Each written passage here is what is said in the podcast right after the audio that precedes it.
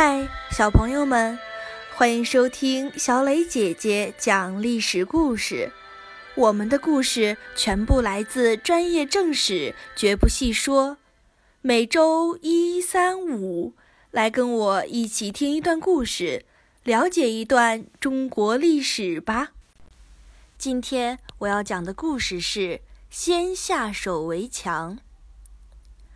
侯景之乱后。西魏攻破江陵，杀了读书破万卷的皇帝萧绎，南梁顿时支离破碎，烽烟四起。西魏扶持萧绎的侄子在江陵称帝，只拥有弹丸之地，史称西凉。江陵西边的益州、北边的雍州全都归了西魏，南边的襄州、东边的颍州宣布独立，投靠了北齐。长江下游地区，长江以北大多已被北齐占领，只有长江以南还在将领王僧辩的控制下。王僧辩拥立萧绎仅存的儿子萧方智在建康称帝，延续着残破的南梁。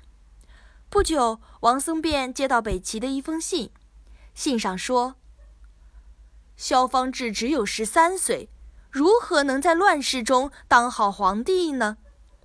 梁武帝的侄子萧渊明正当壮年，现在我们送他回去，你立他为皇帝，这样才能救南梁啊！王僧辩不同意，回信拒绝。可是北齐不管，坚持派兵将萧渊明送往建康，双方起了冲突。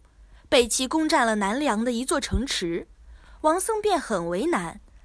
南梁的情况已经很糟糕了，西魏的仇还没有报，难道再和北齐这样的强国为敌吗？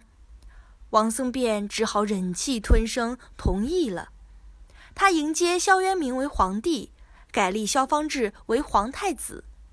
南梁对北齐称臣，双方划定界限，互不侵犯。双方相安无事，过了大约半年。一天。王僧辩突然听说北齐在调动军队，就赶紧派人通知在京口的将领陈霸先。陈霸先五十多岁，是身经百战的老将。他曾平定广州、胶州的叛乱。侯景之乱时，他率军从广东出发，攻入江西，再和王僧辩一起杀入建康，灭了侯景，劳苦功高。接到消息后，陈霸先立刻召集几位心腹将领商议。陈霸先一肚子的怨气。这个王僧辩劝了他多少次都不听。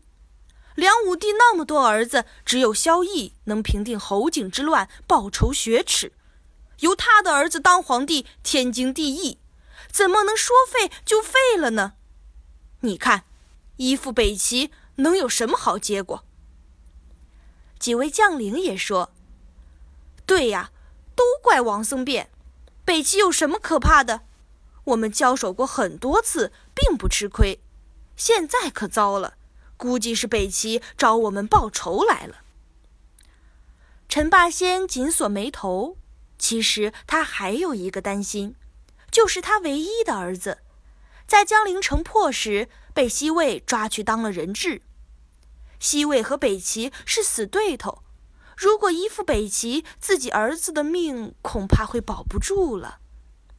陈霸先试探着说：“要不我们造反，杀了王僧辩？”没想到几位将领立刻大呼小叫起来，表示赞同，但也有一个将领反对。现在全国各地都是王僧辩的亲信，如果杀了他，岂不是要天下大乱？陈霸先不动声色，突然使了一个眼色，几位将领一跃而起，把反对的将领摁在地上，给绑了起来。当天夜里，陈霸先就率军向建康出发。除了这几位心腹将领外，其他人都以为是正常调兵。没有人知道进军的真正目的。行军两天，军队抵达建康城外的石头城，王僧辩就住在这里。陈霸先的一支军队绕到石头城的北边，这里的城墙和山丘相连，有的地方比较低。士兵们把人抬起来，使劲一扔，就扔上了城墙。很快，大家都上了城墙，蜂拥而入。同时，陈霸先也率军从南门攻入了石头城。王僧辩正在城里办公，毫无准备，只能束手就擒。陈霸先一见王僧辩，就质问道：“我有什么错？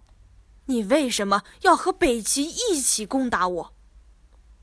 王僧辩被问得一头雾水，莫名其妙。陈霸先又问：“北齐军队进犯，你为什么毫无防备？你是什么意思？”王僧辩回答说：“我派你镇守京口，就是为了防御北齐呀！怎么说我毫无防备呢？”陈霸先一顿，没有再说话。当天夜里，他就把王僧辩给杀了。第二天，陈霸先发布檄文，列举王僧辩的罪状，然后陈霸先逼萧渊明退位，重新立萧方智为皇帝。消息传出，全国都炸了锅了。各地王僧辩的旧部纷纷起兵反叛，陈霸先手忙脚乱，赶紧派兵四处平叛。北齐也趁火打劫，出兵进攻建康。一时间，南梁处境非常危险，几乎濒临灭亡。幸好陈霸先是个打仗的好手，他居然击退了北齐，又一一平定了各地叛乱。有点匪夷所思地重新稳定了局势。这一年，西魏丞相宇文泰去世了，他的儿子逼皇帝禅让，改国号为周，历史上称为北周。已经是丞相的陈霸先也逼皇帝禅让，自己当了皇帝，改国号为陈，历史上称为南陈。陈霸先只当了两年皇帝就去世了。他至死也没能收复长江中上游的大片土地，而且经过这些年的战乱，繁华的南方早已是满目疮痍。南陈只是个实力弱小的小国，已经无力与北方抗衡了。小朋友们，今天的故事就讲到这里。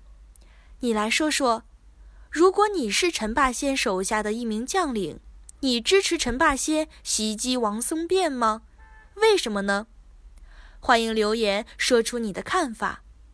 感谢你的收听，我们下个故事再会。